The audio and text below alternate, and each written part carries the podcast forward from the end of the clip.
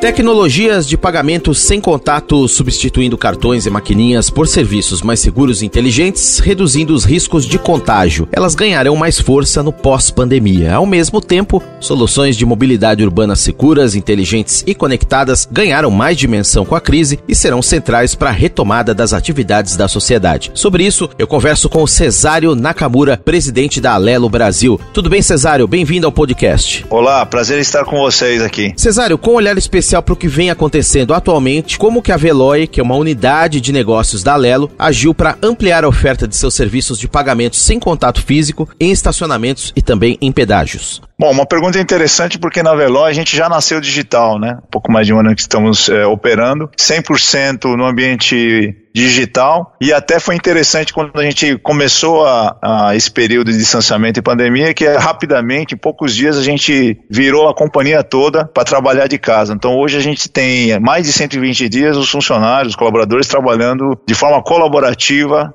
é, mas todo mundo em casa. E do lado do, dos clientes, a gente vem trabalhando no sentido de, é, nesse ambiente de maior segurança, procura por segurança e reduzindo o contágio do vírus, a gente oferecer os nossos serviços, que é justamente uma das nossas propostas. É permitir que o cliente possa passar rapidamente num pedágio, no estacionamento, sem o manuseio do, do dinheiro. Então a gente acredita que, ainda mais nesse momento de, de preocupação com a saúde e bem-estar, que os nossos produtos atendem e atendem de uma uma maneira muito adequada a essa necessidade do novo consumidor. Agora, para ampliar essas ofertas, Cesário, quais foram as ações postas em práticas pela Veloy nas rodovias, nas cidades também? Que tipos de benefícios foram e serão também oferecidos daqui para frente? Bom, um primeiro movimento que nós fizemos foi justamente olhando para essa preocupação dos, dos motoristas nesse cenário, de poder facilitar e, e ajudar também no combate à propagação da Covid-19. Então, fizemos um, uma ação muito interessante de entregar 25 mil tags em rodovias de todo o país. A gente fez uma ação conjunta com mais de 40 concessionárias de, de, de rodovias, no sentido de distribuir de forma gratuita as tags para aqueles é, motoristas de caminhões, motoristas de automóveis que circulam aí pelas estradas. Né? Além disso, nós lançamos um plano cidade, que é focado justamente para os motoristas urbanos. Né? Nesse momento de retomada das atividades econômicas, é importante também garantir a segurança e a tranquilidade do, dos motoristas. Então a gente entende que a, a, nossa solução de tag possibilita esse